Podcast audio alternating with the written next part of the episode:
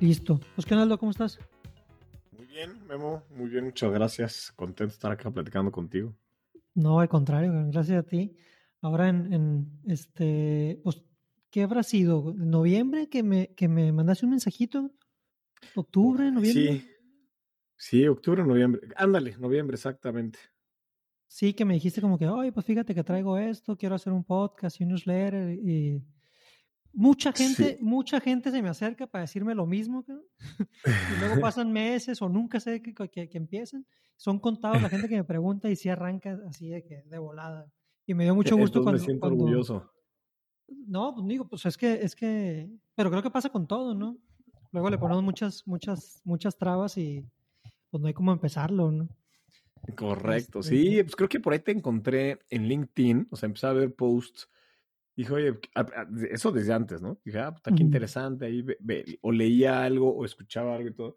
Y hasta que tomé como esta decisión de ya empezar a, crear marca personal y empezar a, generación, a, generar contenido alrededor de este mismo objetivo, que dije, ah, pues hay que hablar con Memo, ¿no? Tú y yo bien tenemos eh, grabado en, en nuestro chip el tema de, del peer-to-peer support, ¿no? La mentoría y demás. Entonces dije, a ver, pues hay que ver cómo va Memo, güey, que me mentoré, etcétera, etcétera. El, modelito Endeavor, ¿no? O sea, sí, pues oye, como alumnos de ese modelito, pues hay que eh, enaltecerlo y practicarlo, sin lugar a dudas. Y sí, hasta ahorita, pues la verdad, bastante provechoso ha sido esa llamada, porque creo que al final de cuentas son inspiradoras también. O sea, el punto es como eh, vamos a llamarle como motivación grupal, o llámale como se te dé la gana, pero cuando es que alguien está haciendo algo que pues, dices, creo que lo quiero hacer, chance todavía no estoy seguro, y hasta que platicas con esa persona y que te comparte su experiencia y todo, este, dices, oye, pues está fregón, ¿por qué no? Vamos a empezarlo, ya tengo el aprendizaje que Memo me, me compartió y este, y pues bueno, a ver cómo nos va. Sí, no, pues por eso lado te felicito, porque sí, sí, Digo, yo, no soy aficionado así de hueso colorado al tenis, ¿no? Eh, pero me gusta, me ha gustado verlo por etapas. Eh, me, gusta como que el, eh, el deporte en general me, gusta mucho, pero no, nunca he practicado el tenis. A lo mejor un curso de verano algo así. Recientemente jugué pádel, he jugado un, par de veces porque ahorita es un boom las canchas aquí en Culiacán. Este, y creo que en todo México, ¿no? Sí, sí, sí, una locura. Eh, pero escuché el podcast que, empezaste, que, que, que, lanzaste y bien entretenido, la neta. O sea, me, ha aventado ya unos 3, 4 capítulos. Eh, y ahora empezaste el, el, el, newsletter de, de, deportes y te escribo ahí de que la gente está bien fregón. Eh, porque siempre me ha gustado también el deporte y la parte de negocios, ¿no?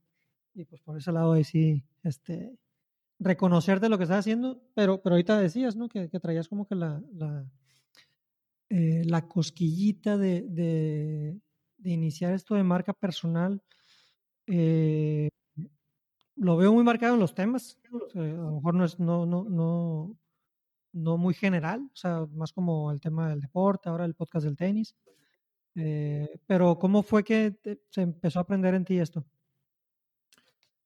Pues mira, a ver, ahí te va. O sea, yo desde chiquito, desde que tengo memoria, el deporte es parte de mi vida, ¿no? Em, es mi pasión. De hecho, hasta hace poquito que empecé a, darme cuenta que estaba en mi midlife crisis, eh, me di cuenta que el hecho de que desde que... ¿Cuál midlife, Aldo? Pues que tienes como 34, ¿no? es más chico que yo, según yo. 35 y ah, sí, cuando llegué con mi psicóloga, la primera vez que llegué con mi psicóloga dije, es que creo que estoy en mi midlife crisis. Me dice, no, güey, cállate, güey. Y después de... ¿Eh? exacto, pero no, y después de dos, tres sesiones me dice, no, creo que sí tienes una midlife crisis medio adelantada, güey. Entonces, quién sabe si es quarter life crisis o midlife crisis, pero es crisis al final de cuentas. Y, en gran medida era porque cuando yo era chiquito, te digo, no sé, siete, ocho, nueve, diez años, etcétera, como buen fan del deporte, en particular del tenis, como bien decías, mi, mi sueño era ganar Wimbledon, ¿no? O sea, muy, muy cliché quizás para un tenista, pero era jugar Wimbledon y ganar y representar a México, etc. Y así me la, o sea, me la creí hasta que llegué a prepa eh, y en el proceso este de aplicar a college, me becaron en efecto en algunas universidades, pero la verdad de, medio pelo y pues ya, ahí me di cuenta que no tenía el talento de los más grandes. ¿Conseguiste beca para, para, o sea, jugando tenis? Sí, dos, en dos o tres universidades me aceptaron, pero no era Division One de la NCAA, ni mucho menos. Eh, y me, me, obligaban a estudiar, por ejemplo, en una enfermería. Y dice, ah, como yo no quiero estudiar enfermería, me vale gorro la enfermería. y entonces me di cuenta. Te, te condicionaban la carrera, pues. Ajá, o sea, porque para ellos era, yo hablaba con el coach, ¿no? Entonces el coach me decía, sí, perfecto, aceptado, ¿verdad? Me di cuenta que entonces la carrera era un pretexto nada más para que tú pues, cumplieras ahí, check, ¿ya? Estudio, lo que sea, o enfermería, órale. Y, y que el foco era el tenis. Entonces dije, ah, cabrón, o sea, espérame, no sé si estoy dispuesto a renunciar por completo a, a la parte profesional, académica, llamémosle, para dedicarme al tenis, cuando aparte ni siquiera me aceptaron, dijeras, oye, en USC, ¿no? O, eh, en una universidad Division, pues la neta, ¿no? Entonces, siendo más eh, sensato, Frío. Sí, por, el, por la parte académica, digamos, pero, pero se quedó esa meta de Wimbledon grabada en mi mente, entonces, hasta hace poco digo, güey, creo que, pues entonces es una meta frustrada, entonces, ¿qué, ¿qué, es lo que quiero hacer en la vida? O sea, sí, güey, literal, ya de, de deep, ¿no? Entonces, rascándoles que estamos retomando este tema del deporte ahora desde otro lado, básicamente. O, sea, el, resultado fue como, pues, no es que no puedas hacer nada al respecto, ¿no? O, o, tú viste ese camino y te llamó tanto la atención que dijiste, oye, pues me hace que estoy curando mi frustración aquí. Ajá, o sea, a ver, a final de cuentas era una meta que andaba frustrada porque pues, claramente ya no lo iba a lograr. Entonces, pues ahí está en el cajón de los recuerdos. Mm. pero generaba cierta molestia, ¿no? Entonces hasta hace poquito dije, a ver, pues no tiene que ser ganar Wimbledon en la cancha, ¿no? O sea, pues eso sí ya, ya está complicado. Pero sí puede ser algo muy similar o lo más similar posible desde fuera de la cancha. Entonces, aquí voy con todo este rollo. Eh, uno, pues bueno, hay que ser flexibles y cambiar y demás, pero también había guardado en el cajón de recuerdos mi pasión deportiva, porque si no era dentro de la cancha ganando Wimbledon, pues ¿para qué, no? Entonces ahorita dije, no, espérate, pues, vamos a sacarla, empieza como hobby. De todos es algo que me gusta hacer, así como tú dices ahorita, ¿no? El tema eh, del podcast, por ejemplo, me la, o sea, si tú me pones a hablar de tenis, pues tener hablando siete horas hasta que la gente se vaya, porque ya los aburrí. Así que pues qué mejor que compartirlo. Em, y, y, la parte del newsletter igual, mis, mis, grandes pasiones son, como te digo, el deporte y también la parte de negocios e innovación me encanta, entonces, puta, pues qué mejor que escribirlo y compartirlo públicamente con los cuates y con los ya desconocidos también. Y, de ahí nace básicamente, esto, como para sacarme una espinita en pocas palabras. Súper bien. Y, y, digo, rascándole poquito te das cuenta que no es el camino más común, por lo menos yo el, que, el que yo he encontrado con otra gente que lo ha intentado, ¿no? Eh, o intentado crear contenido. Es más como que, ah, toca hacer contenido y este, este contenido funciona pero la, la raza que, bueno, lo, lo, que, los que yo he conocido que lo hacen a pesar de que generen interacciones, audiencia, views, likes, este, reconocimiento y todo, pues es la raza que, que, que agarra un tema que le, pues que le gusta, ¿no? Y que, y que le entusiasma y que, y que no hay pedo. Pues, así, así empecé yo también. Fue, como que. Me acuerdo que a mí me pegó mucho salir de Endeavor, mucho, mucho, mucho. Ya viendo para atrás, porque creo que fue una, una decisión no muy coherente o, o no, no, muy pensado en su momento. Más como que se me dio una oportunidad y me fui acá, huevo, a ser emprendedor y la chingada. fue, un, fue un, un, aprendizaje ahí medio rasposo, pero, pero, pero chingón, ¿no? Eh, y el. Y, y, cuando, y, me, y a Sinaloa porque no me fue bien allá y andaba, este, mi hermano abrió un restaurante de marisco, lo estaba ayudando ahí. Yo decía, de, lo que más me gustaba en, en, era, escuchar las historias de los emprendedores, sentarme en las mentorías, este, estar en los consejos, como que platicar con ellos y tratarlos así como, pues es un vato igual que tú, pues nomás que pues tú le estás ofreciendo un servicio, igual con la, con, con la gente que, que, que, le donaba el tiempo para ayudar un poquito al, al, emprendedor. Yo decía, pues, pues cuando estuve aquí en Sinaloa en Endeavor, pues conocí mucha gente, ¿no? Y creo, creo que también mi, haber estado ahí, pues me generó una red interesante. Y digo yo, pues a lo mejor ahorita no tengo la, eh, no sé, el, el el contexto adecuado para seguir interactuando con, no sé, pues es que, es que Endeavor es un fenómeno muy particular, ¿no? ¿De qué otra manera vas a encontrar tantos casos de emprendimiento y mentores y, y toda, esta, toda esa red de, de, gente talentosa?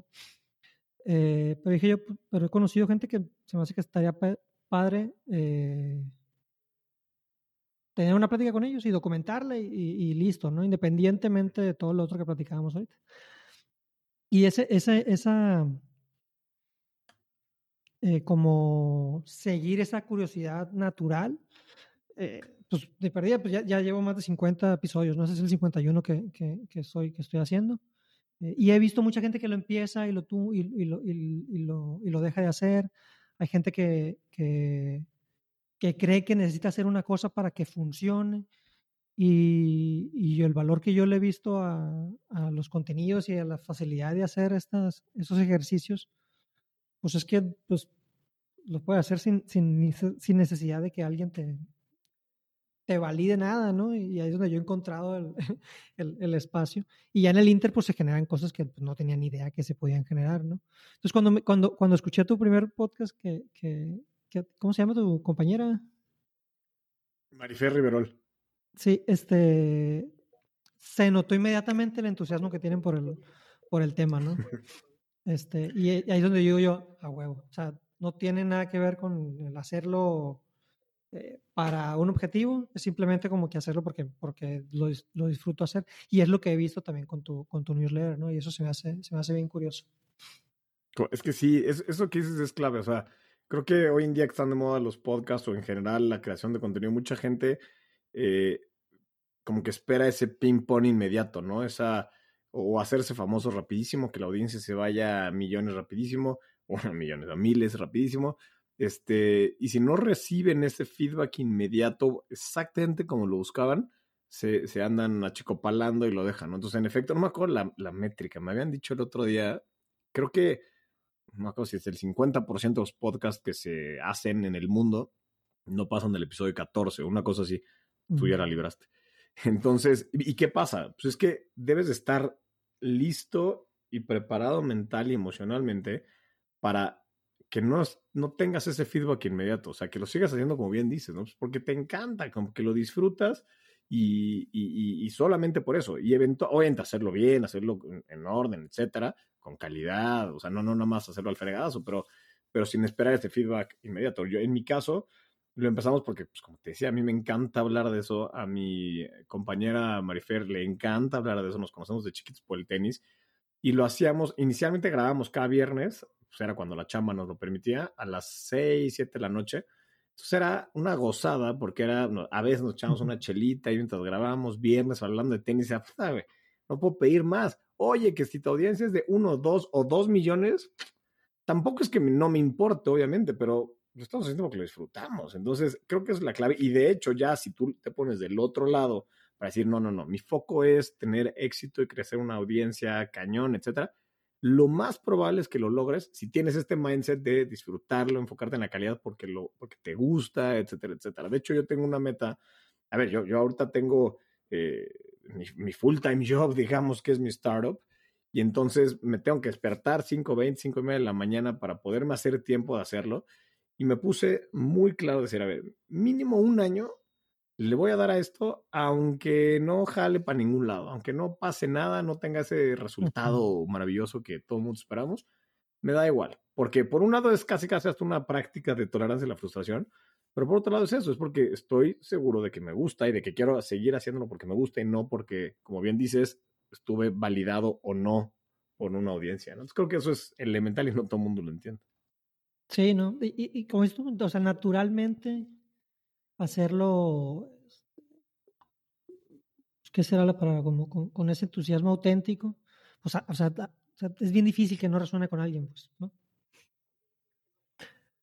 Entonces, de perdida, de perdida alguien ahí, este, va, va, se, va, se va a querer montar a la, a, la ola de alguna u otra manera y es, es, es, es lo que yo veo de valor de, de, hacer de la prueba, porque hasta para temas eh, de, negocio, ¿no? Y que o sea, el potencial para que una empresa también sea una generadora de contenidos, eh, pues es, es, enorme, ¿no? Y no nada más de, ponerse a bailar trends en TikTok y eso, sino, sino contar las historias que, se, que, que, son el negocio, ¿no? ahí es donde yo veo el, el, potencial y es lo que de alguna manera estoy queriendo este, ofrecer por ahí.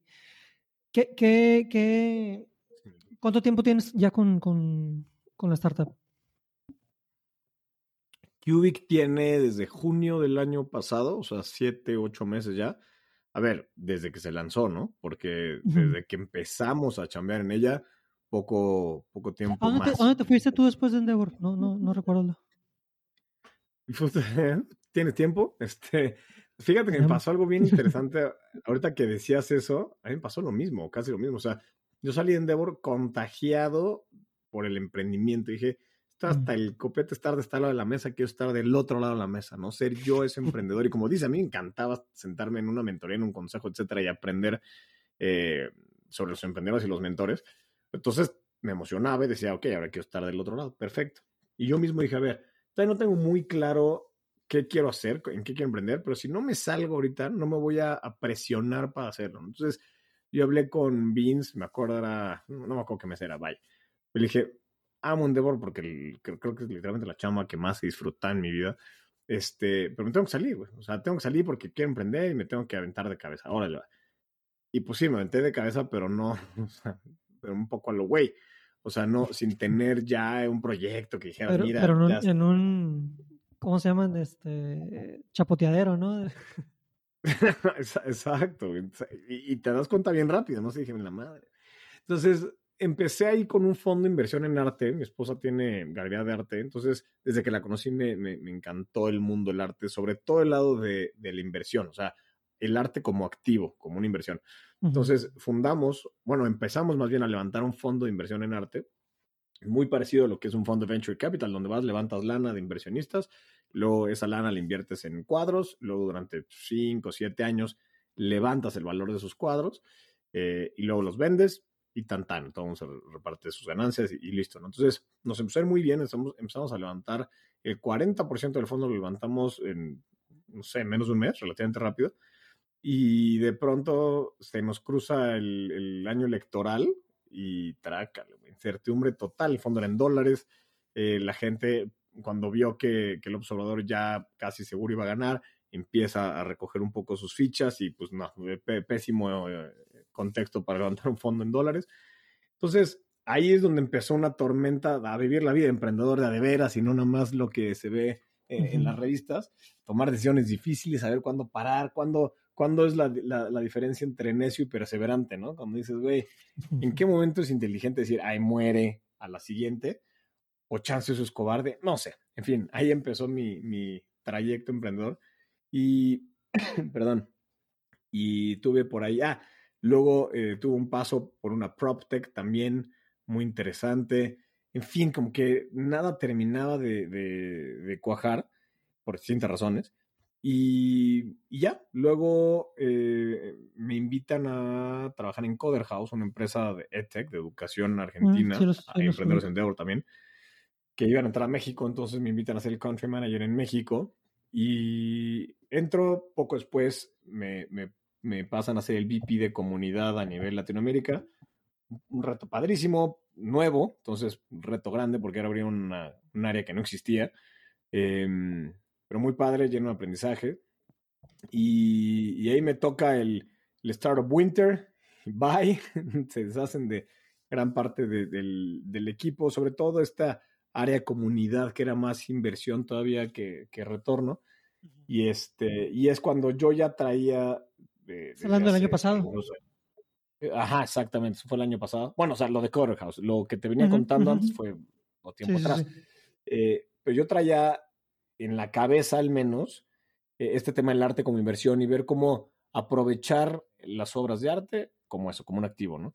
Y mientras estaba estudiando la maestría en Estados Unidos, igual junto con mi esposa, hicimos una empresa de renta de arte, de arte nivel museo, digamos. Como que siempre hemos intentado, que esa nos fue bien, al menos eh, en el arranque. Em, entonces he intentado ver el arte como... ¿Cómo rentaban, cómo, cómo, cómo rentaban el arte? Así como que, ah, quiero este cuadro un tiempo aquí en mi casa o qué rollo. Ajá, o sea, haz de cuenta que tú dices, no sé, un, una obra de Tamayo o un Picasso, obras que son de muy alto valor que pues, mucha gente las queremos tener en nuestras paredes, pues órale, güey, ¿no? Eh, a ver quién tiene la lana para, para tener colgado ahí un Picasso, un Tamayo, etcétera. Entonces dijimos, a ver, nuestra assumption es que mucha gente quiere tenerlo en su pared, ¿no? Perfecto. Y que mucha gente obviamente no tiene el, capital necesario para hacerlo. Entonces, al mismo tiempo, y todo empezó por eso, porque mi esposa, insisto, tiene que de arte, entonces estaba un día eh, buscando una bodega para, guardar el inventario que tenía. Además, una bodega que no puede ser cualquier bodega, ¿no? Pues para guardar cuadros tiene que cumplir con ciertas características. Y, y le surge la idea, platicando con una cliente, de rentar el arte. Dice, o sea, como por qué pagarías dinero para guardar dinero, visto de alguna manera. Pues el arte puede ser visto así. ¿Qué, qué, estupidez, claro. Y luego ya haciendo research nos dimos cuenta que el 80% de los cuadros en el mundo están guardados en una bodega. Y, dices, pues sí, hace sentido, porque pues, un cuadro se cuelga, ocupa un gran pedazo en la pared. Pues no hay paredes suficientes para colgar todo el arte que existe. Los museos no las tienen suficientes, las galerías, los coleccionistas. Entonces dijimos, a ver, eso es estúpido, ¿no? Lo que está pasando es absurdo, el arte está hecho para ser disfrutado y está guardado en una bodega y aparte es lana que no está generando lana. Entonces así hicimos este modelo donde tú, eh, iniciamos con gente, ¿no? Particulares que pudieran rentar un cuadro pagando una parte microscópica del valor y ya. Luego nos dimos cuenta que había un mayor negocio en negocios.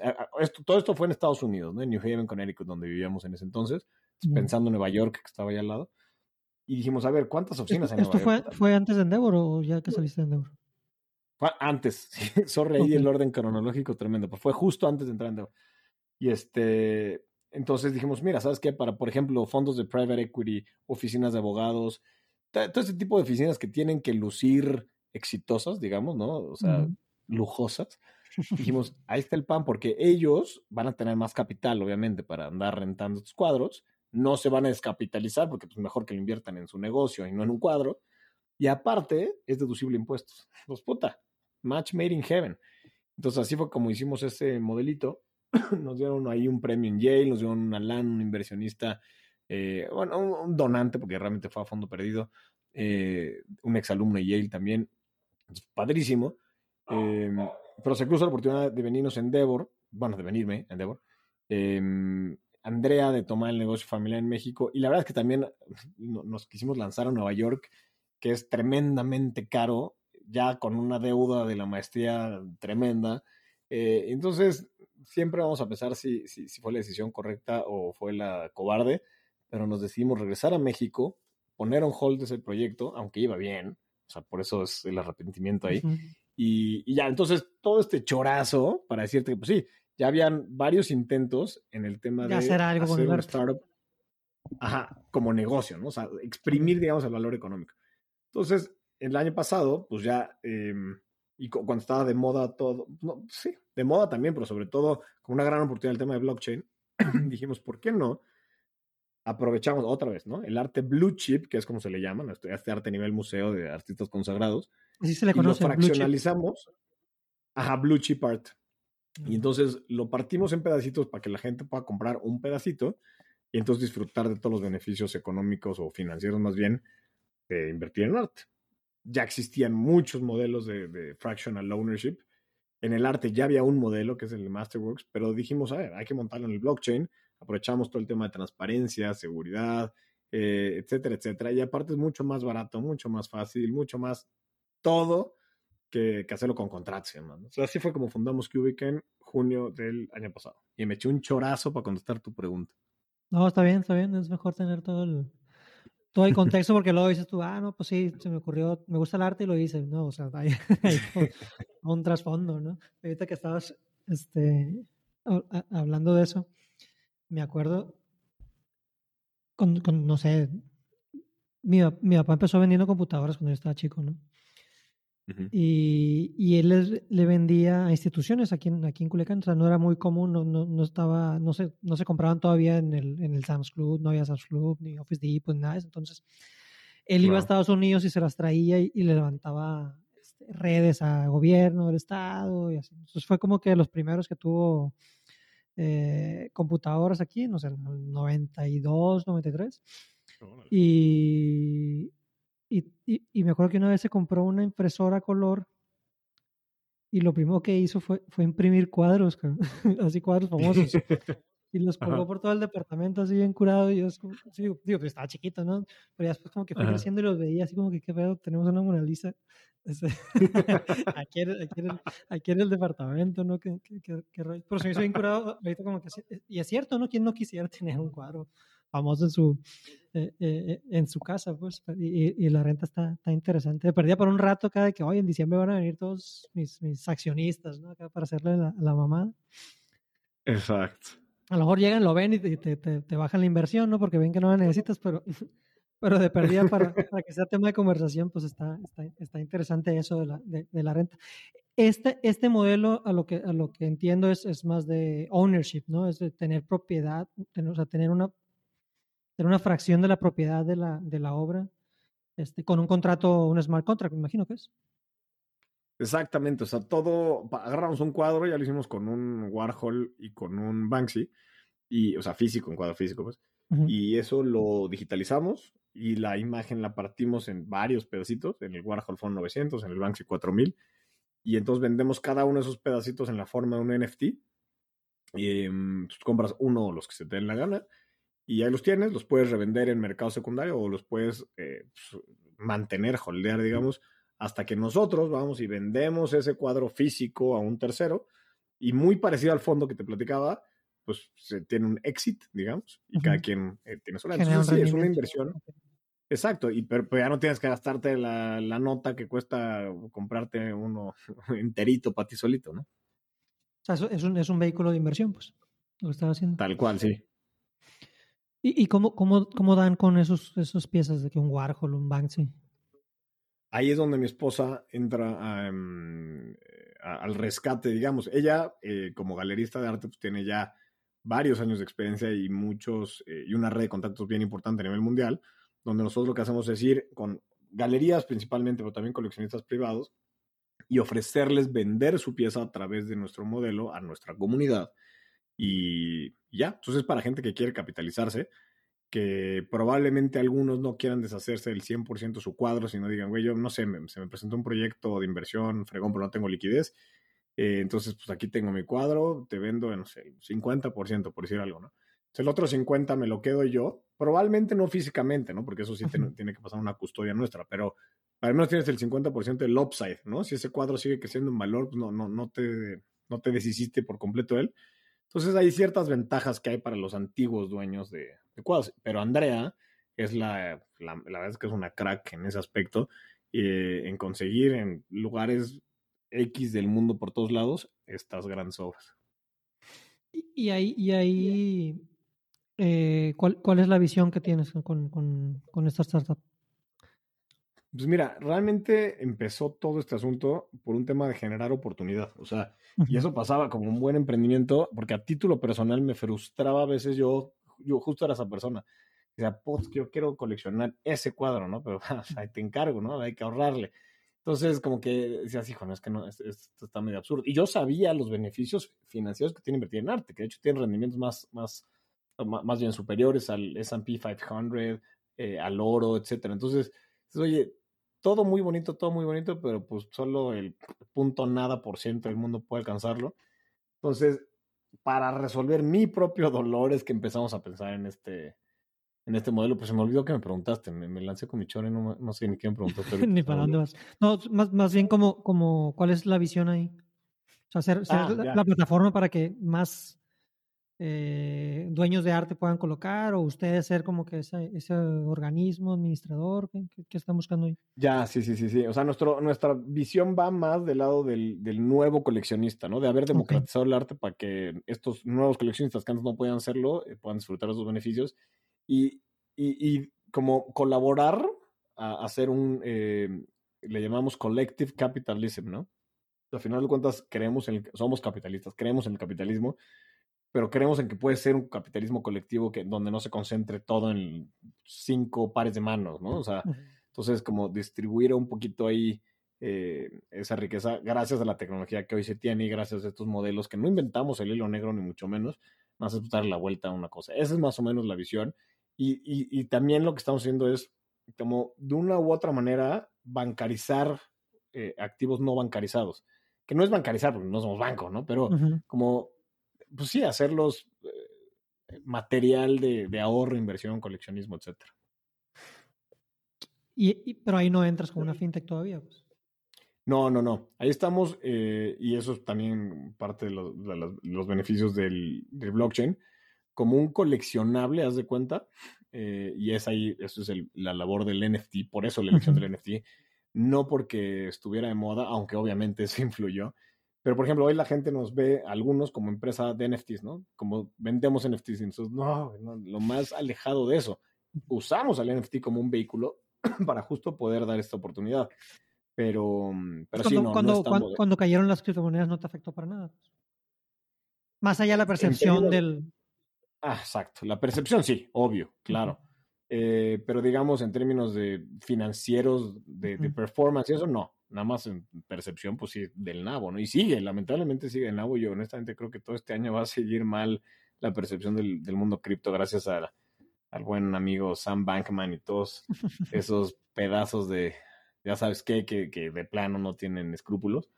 Y bueno, pues al final de cuentas son burbujas que se truenan y que de hecho es bueno que se truenen porque entonces lo que sobra eh, pues es más sano, es más real, ¿no? claro, lo real.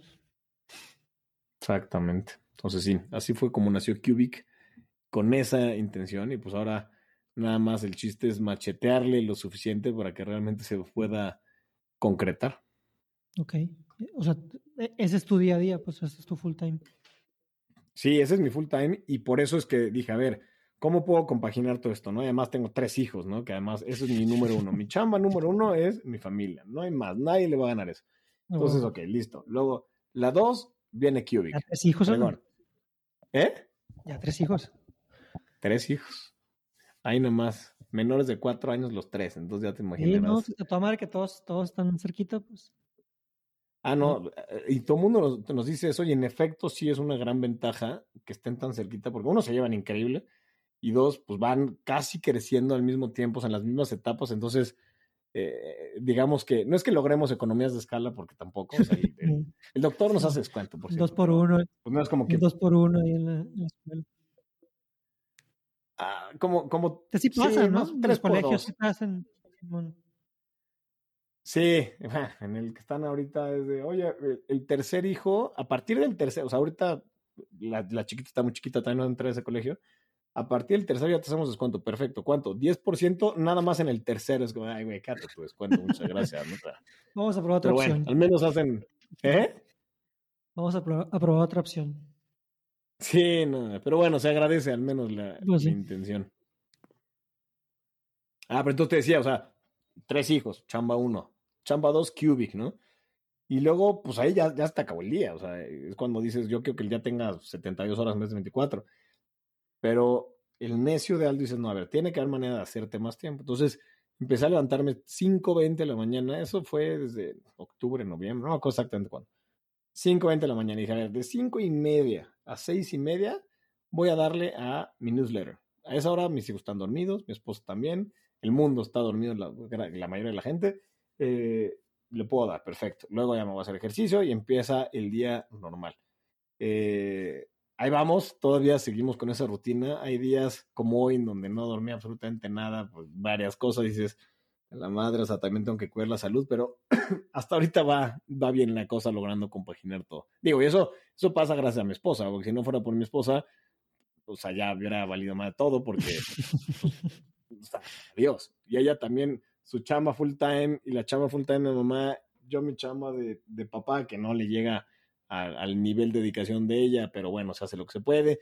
En fin, es un malabar ahí tremendo, pero muy divertido. ¿Y, tiene oficinas eh, Cubics o todo lo haces ahí en tu casa? Todo remoto. Afortunadamente, yo cuando empezó la pandemia decía, no, güey, yo, yo, soy de oficina, estar ahí, de convivir, etcétera. Y hoy al revés, hoy me costaría bastante trabajo meterme en una oficina. Todo es remoto. El equipo es, o sea, todos son mexicanos, eh, pero por ejemplo, hay, hay un miembro del equipo que está en Querétaro y pues ni se siente, ¿no? O sea, cuando hay eventos, obviamente sí nos reunimos y demás, pero una vez de cada nunca. ¿Cuántos son ya ahí colaborando con ustedes? Somos seis en total. ¿Y cómo seis Y, y parte del equipo está outsourceado, o sea, los, los developers y demás, gran una parte del, equipo de desarrollo está outsourceado, pero full time, digamos, seis. ¿Y, lo fuerte que es la parte este, tecnológica o...? No tanto, lo fuerte ahorita es la parte de arte, porque pues todo parte, todo parte de tener una obra fregona, con valor de inversión real, con proyecciones de crecimiento interesantes, etcétera, etcétera. Si no, nada, nada sirve, ¿no? Luego viene, en mi opinión, la parte de tecnología casi de la mano, pero pues yo la pondré en, en, lugar 2 o en 1.2. Este, mm, porque hoy en día realmente pues, nos podemos valer de otras plataformas. O sea, nos, por ejemplo, el mercado secundario lo hacemos en OpenSea. No tenemos que ir a construir un marketplace propio. Pues ahí está OpenSea. ¿Para qué nos ponemos a construir un marketplace propio? Em, entonces, lo principal es el arte y luego la tecnología, digamos. Y, y en, ahorita mencionaste hace ratito que, que, que, ya tienes una comunidad de gente que, que, le presentas la pieza. ¿Esa comunidad cómo se generó? ¿Sabes? ¿Fue, fue algo este, personal o vieron interés ahí en alguna parte? Fíjate que estuvo fregón porque, o sea, todo empezó con un cuadro de Andy Warhol. Em, dijimos, bueno, vamos a hacer un lanzamiento muy al estilo eh, los lanzamientos que se hacían de las colecciones de NFTs antes. Bueno, a la fecha, pues, pero cuando están de moda. Donde dijimos, a ver, güey, ahí está el cuadro, ya lo digitalizamos, hicimos todo el proceso, digamos, de, de tokenización. Y e, hicimos un evento físico, presencial, en, en, en, la galería de mi esposa. Lanzamos el cuadro, ya sabes, todo el, todo el show. Y ahí se empezó la venta. Entonces, desde ese momento. ¿Lo, mostraron ahí físicamente? Sí, sí, sí, sí, exacto. Y la venta al principio, pues, por obvias razones, era mucho a, cuates, ¿no? Porque pues a quienes invitas al evento, pues a tus cuates, a conocidos, etcétera. Entonces, digamos que el primer círculo fue todo, a toda la gente la conocíamos. Luego, eh, nos publicaron en Forbes y, eso fue un, trancazo porque Forbes hace la ah, tokenizan una obra de Andy Warhol, shalala, shalala. Y resulta que yo no sabía que eso podían hacer. Medios de otros países recogen la nota de Forbes porque les parece contenido interesante y la publican en sus países un día estaba viendo la base de datos de clientes y de repente veo muchos rusos, nombres rusos, digo, supongo rusos porque veía las letras ahí rusas y dije, ya nos hackearon, güey, o sea, esto ya valió más, ¿no? Sí, bueno. Y, puta, ¿qué pasó? ¿Qué pasó? dije, ¿a poco llegaron de la nada? Pues no, porque no hemos hecho pauta, no hemos hecho absolutamente nada de marketing digital, ¿cómo fregados llegaron? Resulta, no me acuerdo ni cómo dimos, con que la nota la recogieron un medio de Rusia. Eh, me puse a buscar así, ya sabes, Google Translate, cómo se dice Andy Warhol en las letras rusas, tal, y tal cual. Salió una nota. Entonces de ahí, varios rusos, pero lo mismo pasó en España, en Argentina, en Italia, en varios países, y durante, rágale, hubo un crecimiento interesante de gente de otros países que, que le entraron. Entonces así se armó la comunidad. Al principio, cuates, y luego poco a poquito, desconocidos totales. Y a ellos ya le presentaste el, segundo lanzamiento, el del Banksy. Exactamente. Entonces, con esa comunidad, dijimos, listos, ahora les va el siguiente cuadro. Varios de ellos sí recompraron, lo cual es una muy buena señal. Varios todavía no.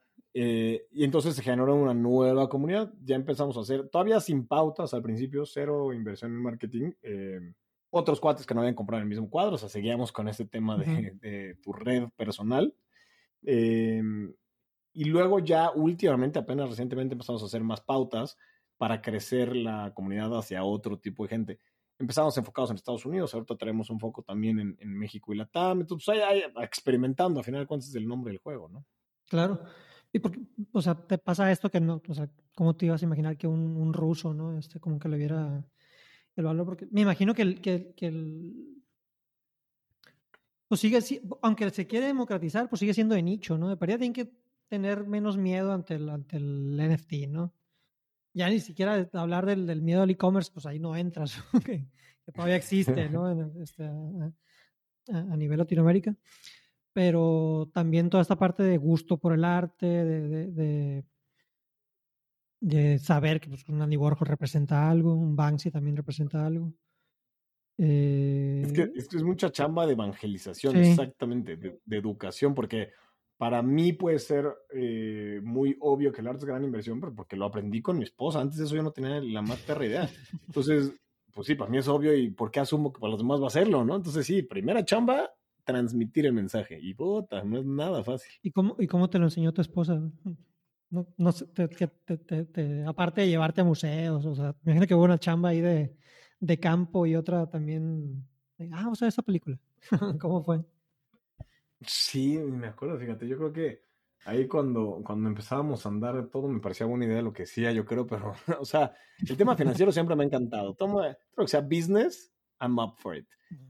Y, y, tío, yo nunca había visto el arte como business. Entonces, cuando me di cuenta que el arte, mucha gente lo compraba como inversión, dijo, órale, eso es nuevo, no sabía por qué. Entonces, de llevarte esa impresión, eh, a, ella viéndola en su negocio, pues, en acción, de, ah, vendí tal cuadro, tal cuadro, y no sé qué, pero que no lo hacían para decorar su sala, pues. o algunos sí también, pero sino el principal, la principal motivación era esa, pues ya te metes, investiga. He leído una cantidad de libros que dices, madre, este nerdazo que tienen que ver con inversión en arte. Entonces, pues ya te metes hasta la cocina del mundo, del mundo del arte más bien, y este, y padrísimo. Entonces, sí, ya, ya, ya me la sé, digamos, pero pues ahora transmite ese mensaje, ¿no? Para, para alguien, por ejemplo, no sé, que a mí me interese el, el tema de la inversión en el arte, ¿qué, ¿qué contenido, qué video, qué libro me recomendarías? Ah, la más, muy buena pregunta.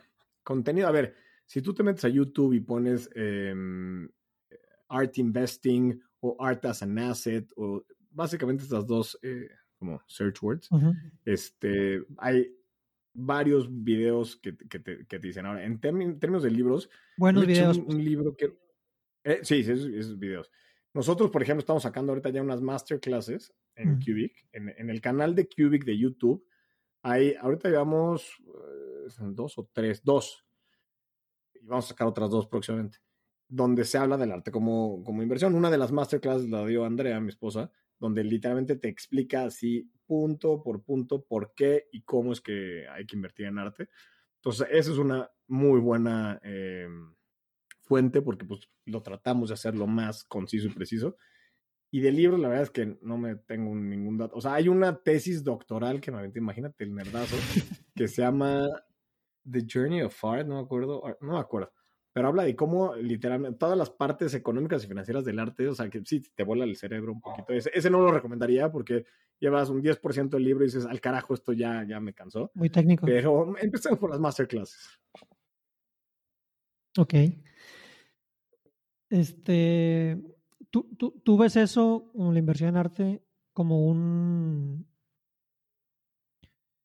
Me imagino que hay una parte ahí como de transmitírselo a quien no lo conoce, que, es lo, que te está moviendo a, hacer tu startup y todo esto. Pero ¿por qué crees que ahorita es nomás para cierto sector de la, de la, pues, de la pirámide, será? Sí, a ver, bueno, el primer punto es el tema económico, ¿no? Pero suponiendo que ya está democratizado y que ya no es problema o ya no es tan problema el tema de la lana, es el tema de saber, en efecto, porque la gente dice, pues, ¿qué carajos voy a andar invirtiendo mi dinero en un cuadro de Andy Warhol? Ni siquiera voy a tener el cuadro en mi sala, ¿para qué? Entonces, el, el desconocimiento, la ignorancia es la segunda barrera eh, y es muy grande. Y de ahí en fuera también es el con quién lo hago. Bueno, porque ponle que ya me compré el mensaje.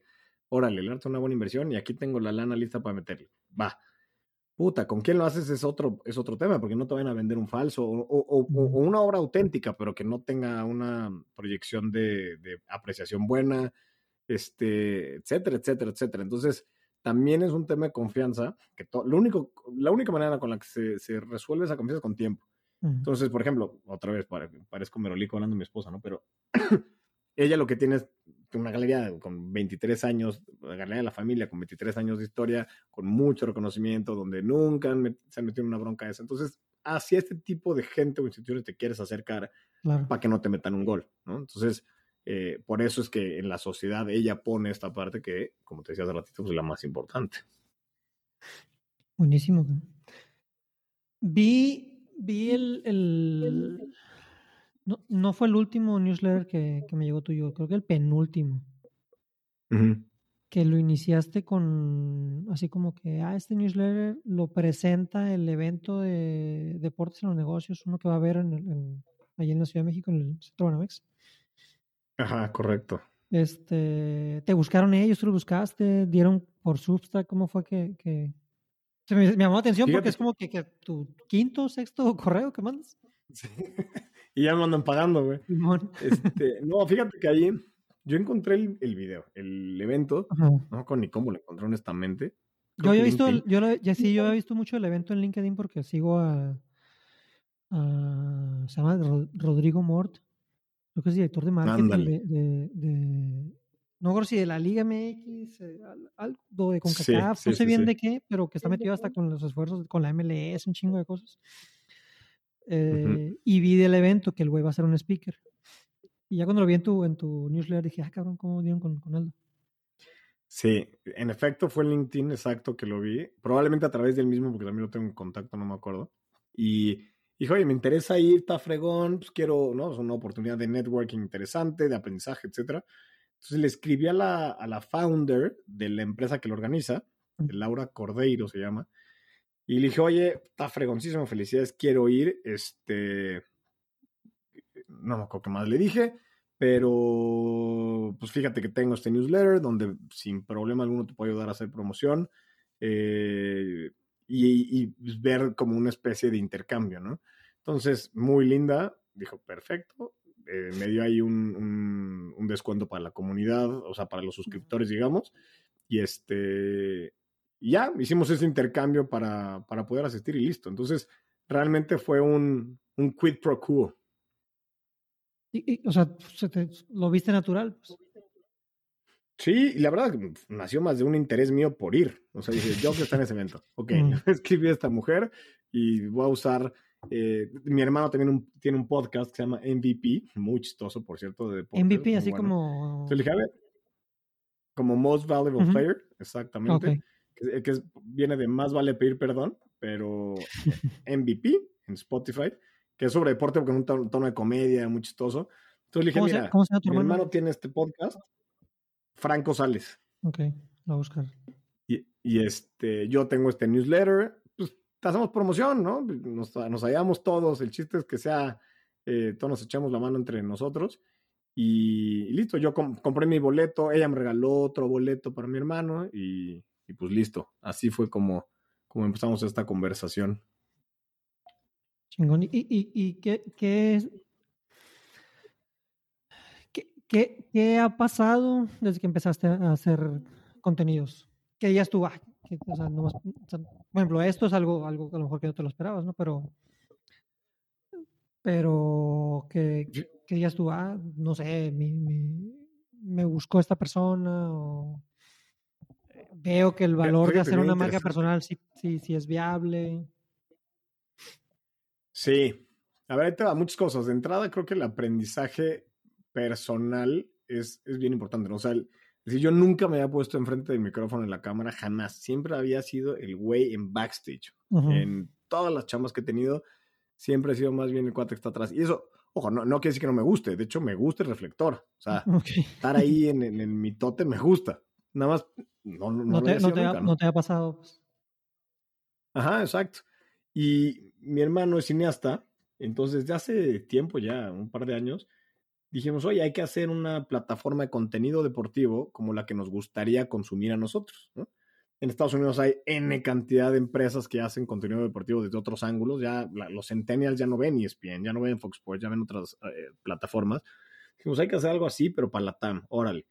Entre su chamba, mi chamba, su hijo, mis hijos, etcétera, no pudimos avanzar eh, como nos hubiera gustado. Pero ahorita dijimos, ahora sí, ya, vamos, vamos a darle, vamos a empezar a, labrar este camino un poquito más formalmente. Y entonces, tanto colectivamente en Capitán, que es como se llama la empresa, Capitán, este, como cada uno con sus eh, programas, digamos, hemos empezado ya este tema de poner ante la cámara. Ahora, ¿qué ha pasado? Eh, para mí lo que ha representado es eh, una oportunidad, como ya te decía, de aprendizaje, de ponerme ahí enfrente, pero también de reconectar con mucha gente con la que hace mucho tiempo no, no tenía contacto, no hablaba y ya sea porque escuchan el podcast y me echan el comentario de, ay, qué fregón, shalala, o porque yo les digo, oye, mira, lee este newsletter y dime qué opinas, o etcétera, etcétera, ¿no? Es como que ese pretexto ha generado la reconexión con mucha gente y ha sido increíble, porque pues hoy en día ya tengo nuevo contacto con gente a quien quiero mucho y a quien le aprendo mucho y que la neta es que por X, Y o Z, pues hace años que no tenía contacto. Eso es algo de lo más interesante qué ha pasado hasta ahora. No sé si por ahí iba tu pregunta. Sí, sí, sí. Bueno, este, sí, más que, nada, más que nada es eso porque a, mí también me pasó algo, algo muy similar y me, y me sigue pasando, ¿no? Hasta, por ejemplo, el hecho que tú me escribías el otro día, se me, hizo... Este, eh, Ándale, ese es un gran ejemplo, exacto. E, e, esta misma conversación, ¿no? Es tal cual, así como, como me pasa, a ti te pasó conmigo, yo te busqué justo por eso, exacto, exacto. Sí, y se me hace, se me hace, se me hace curioso porque siento que lo voy a ver más, ¿sabes? O sea, a lo mejor no hacia mí, pero, pero en general. O sea, lo que tú estás haciendo, lo que yo estoy queriendo hacer, lo que otra, porque veo, o sea, gente que está como que me buscó una persona que fue mi jefe, yo trabajé en Estados Unidos un tiempo, y un güey que fue mi jefe que luego se fue a vivir a Colombia, o sea, no sé, años, ¿no? De que sí, comunicación, un correo ahí de vez en cuando, un, like en, en, LinkedIn, la fregada. Y al final del año pasado me busca, vemos que sabes que pues voy a meterla a mi marca personal y pues hay que todos haciendo cosas y pues no sé si, hacer un podcast, mi página y la fregada. Y ese güey, de una, me empecé a reconectar con gente que trabajé yo con ellos en Estados Unidos, ¿no? Y, o sea, hablando de 10, 12 años que, que no, no, no, sabía de ellos. Y, se me hace, se me hace bien, bien, chingón, pues como, como, porque aunque, aunque el alcance de esta madre es como que así ah, global, internacional y la fregada, pero el, la red sigue siendo muy personal, pues y, y ahí es donde te empiezas a reconectar con gente que estoy, pues si había afinidad, si había ciertas cosas, a lo mejor en ciertos momentos estábamos en otros contextos, pero pues no deja de haber este, aprecio y cariño y estima, ¿no? Por todo, pues. Y, y pues por eso te quería invitar, Aldo. Entonces, este, pues nomás agradecerte, Me, me, da mucho gusto que hayas empezado este, tu, tu proyecto. Lo va a seguir muy de cerca. Hombre. Eh, y, si, y si alguien por aquí quisiera como que, eh, no sé, que sea fan del tenis, quisiera saber cómo se llama tu podcast o quisiera conocer de tu, de tu newsletter, ¿cómo lo puede encontrar?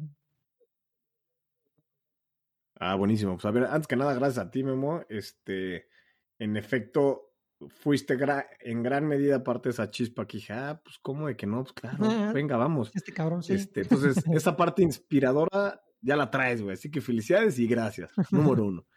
este, y número dos ya se me olvidar. Ah, los, como a ver, tenemos ahorita tres materiales, ¿no? Exacto, a ver, ahí te va. Yo tengo, como bien decías, un, podcast que es de tenis, que es Cancha Central, que, ojo, no nada más es para los fans del tenis, ese es un objetivo. No quiero que nada más sea para los que saben mucho de tenis, ¿no? Sino para los que dicen, ¿ese animal cómo se come? Ok, pues así. Entonces, este, es una buena oportunidad para, para aprender más sobre tenis, Cancha Central. Otro podcast es el, que te decía que el, host es mi hermano junto con otro co-host, son buenísimos, que se llama MVP, es deportes en general, eventos que choquearon al deporte y demás. Y el es MVP, así tal cual en Spotify, Cancha Central el otro. Y el newsletter es Desde Vestidores, que lo pueden encontrar como Desde Vestidores, así todo como suena seguidito, punto substack.com. Substack es la aplicación esta de newsletters, que es S-U-B de bueno S-T-A-C-K. Entonces, desde vestidores.substack.com, ahí se suscriben, es gratis. Eso me pasaba que luego gente eh, le salía ahí lo de una donación. así empieza, es, el, es, como, como el, el, intro. Ajá, pero entonces mucha gente que le manda el link decía, ay, güey, este, puta, me están cobrando 80 dólares anuales. Yo, no, espérate, güey. Ya, ya, busqué la manera de eliminar eso y, y ya pongo, suscríbete gratis. O sea, no, no estoy vendiendo ahorita mi, mi, newsletter, nada más quiero que lo leas, que lo disfrutes y que me eches tu feedback. Entonces, ese es el, el chiste. ¿Por, qué te fuiste por Substack? Ya es ya más como interés personal. Fíjate que honestamente no hice tanto research como debiera. Vi ahí, por ejemplo, MailChimp, vi. Se me olvidó la otra. Otra, no me acuerdo que era muy cara. Y Substack. Y lo que me gustó de Substack era, uno, que es gratis.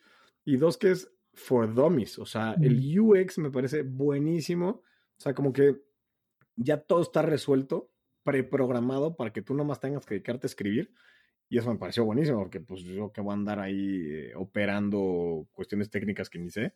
Em, y ya, por ejemplo, yo soy un freak de la data, todo lo tengo que medir.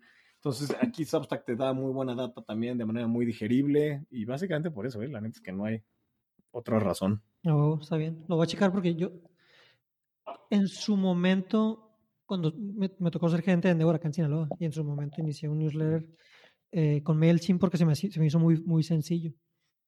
Y ahora que empecé el mío, me metí otra vez con, con MailChimp y ya se me hizo bien complicado, como, como que se, no sé si se fue a, a un tema de, de, sus clientes, puede ser, de sus usuarios, pero, pero sí lo sentí complicado, sí más como, como hay más de automatizaciones y cosas así que yo, güey, pues yo nomás quiero mandar un correo ahí de, vez en cuando y no, no, me compliques tanto la existencia.